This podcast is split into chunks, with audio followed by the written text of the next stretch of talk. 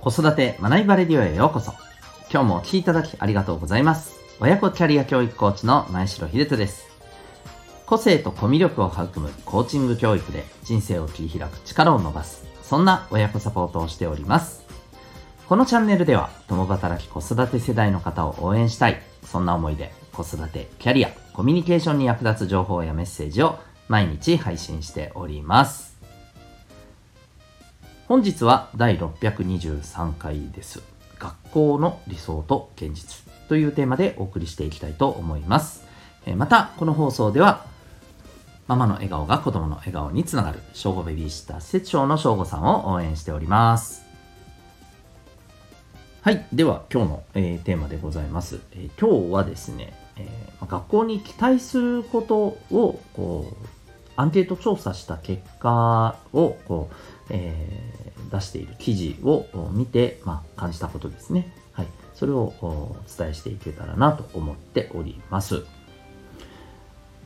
えっ、ー、と、これは PR タイムズというサイトにある記事で、えー、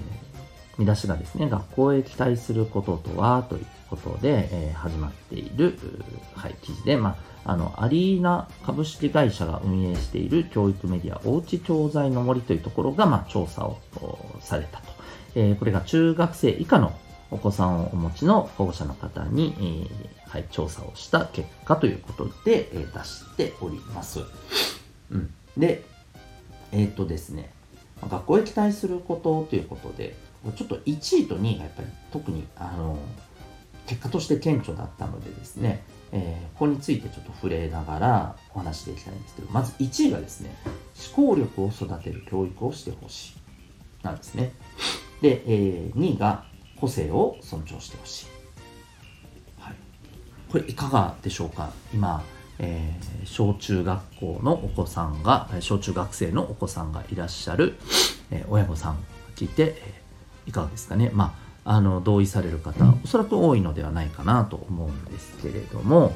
もう少し具体的なちょっと声もあったので、えー、ご紹介させていただくとですね、えー、まず1位の思考力を育てる教育をしてほしいというところでいくと、えー、自分で考えて行動する、できるようでできないことだと思うので、小学生のうちから身につけられたらいいなと思った。うん、周囲に流されずに生きていくためには必要。はい。えー、あるいは、えー、自分で考える能力が低い、何に困っててどうしたいかを伝えられないので、えー、かん伝えられないで考えようとしない子が多い。うん、またこういうここういう声もありますね、えネットで調べるとすぐ答えが出てしまう時代なので、え思考力がとても落ちていると感じる。うん、あの仕事を始めると、え暗記、テスト問題を解く力ではなく、相手が何を望んでるか、自分はどういう人間なんだということを自覚し、状況に応じた対応が必要になってくる。まあ、こういった、えー、声があります。はい。まあ、あのー、こう、思考力を育てるというね、えー、まあ、あの、回答にはなってますけども、こうやって具体的に読んでいくと、うん、まあ、自分の中でじっくりとこう考える力っていうのがやっぱりあの特にね必要なんだろうなと思っています。まあ、あとはあのそこにちょっとコミュニケーション力といったところもね見えますよね。相手に、えー、対して、えー、相手をしっかり見て、えー、相手のことを考えるという部分の思考力を求める、えそんな、まあ、あの声も聞こえるようなね気がしますね。では2位の方の個性を尊重するの具体的なところを見ていくとですね、えー、みんなと同じことができないとダメという考えはやめてほしい。出る栗を打つのではなく、それぞれを尊重してほしい。はい。えー、あるいはですね、えー、娘が発達障害のため、みんなと同じことをするのが難しい場面があるので、協調性ばかりを求めるのではなく、個性も尊重してほしいと思った。生き方が多様になってきている今、集団に適応することを重視するだけではなく、個性も尊重した指導をしてほしい。という声ですね。なんというか、こう個性を尊重するということだけではなくて、まあ、バランスを求めてる感じがすごくありますよね。うん、周りとの協調性、えー、で一方で周りに全部合わせなさいではなくやっぱり一人一人が持ってる、ところも尊重していってもらいたいと。はい、で、えー、まあ、これを見てどう感じられましたでしょうか？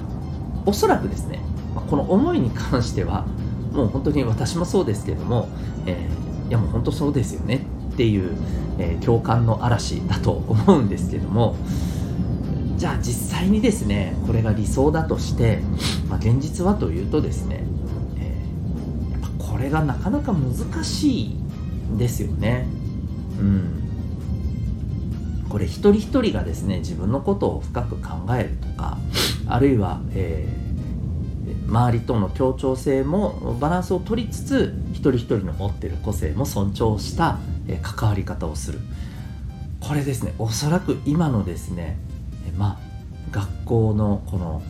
体制ですよね、うん、この指導の体制、え、仕組みでは多分中身だけそれを目指そうとしても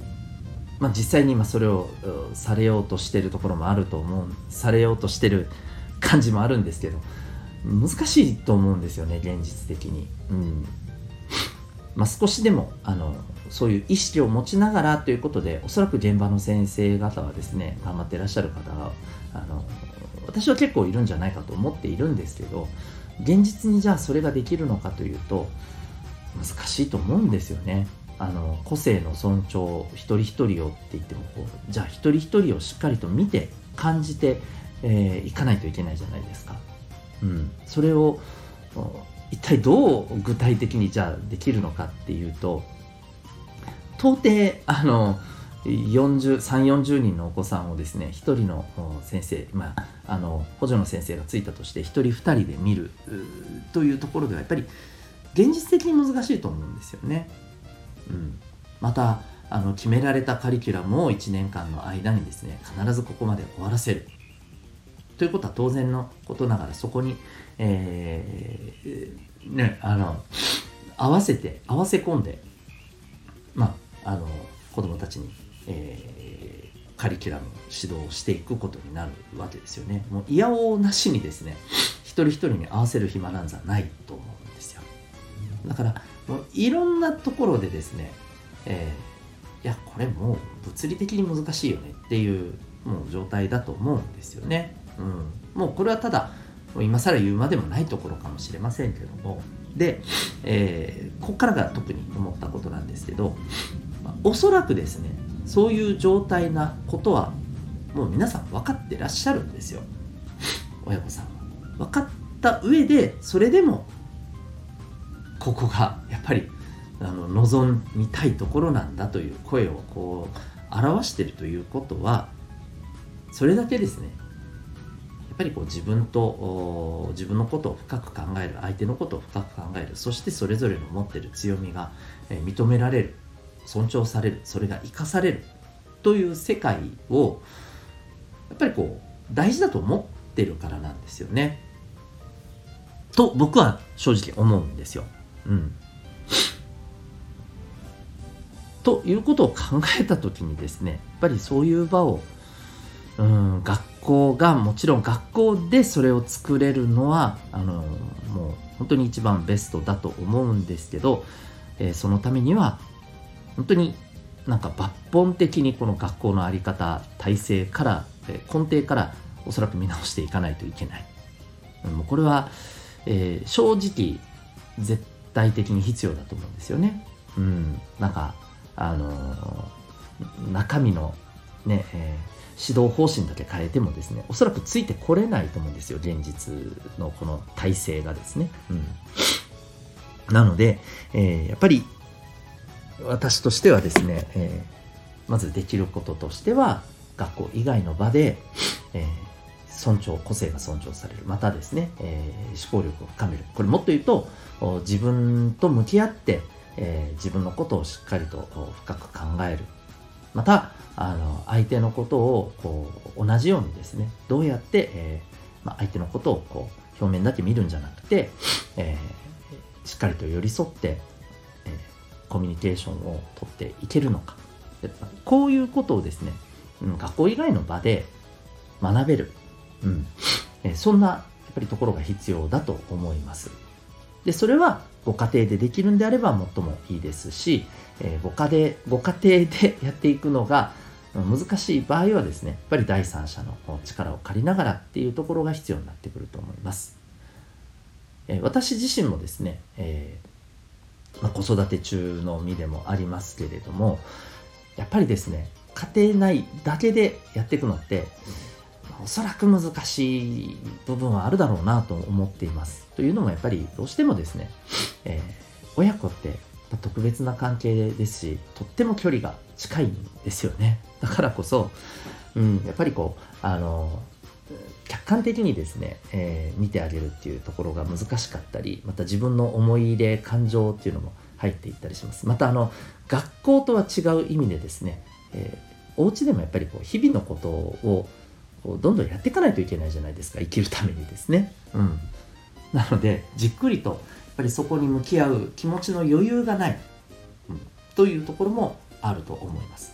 またあと単純にですね、えー、自分自身と深く向き合う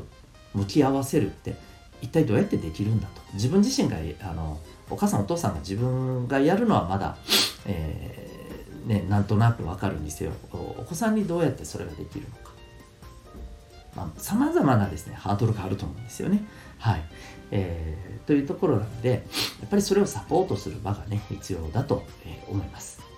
はい、で、えー、まあ、手前味噌になるんですけれども私がやってる、えー、コーチングをベースにした親子サポートというのはまさにこの自分のことを深く向き合う、えー、これ自己対話をこう深く深くやっていくそのコーチングのサポートをしていきますしその中でですね、えー、自分はどんなことをしたいのかまた自分はどうありたいのかえー、そして、えー、自分の強みは何なのかということをまた科学的にですね分析するそんなメソッドも持っております、え、そういったですねサポートを、ま、個々に合わせて、はいえやっておりますので、え興味がある方はですね概要欄にリンクも貼ってますのでご覧になっていってください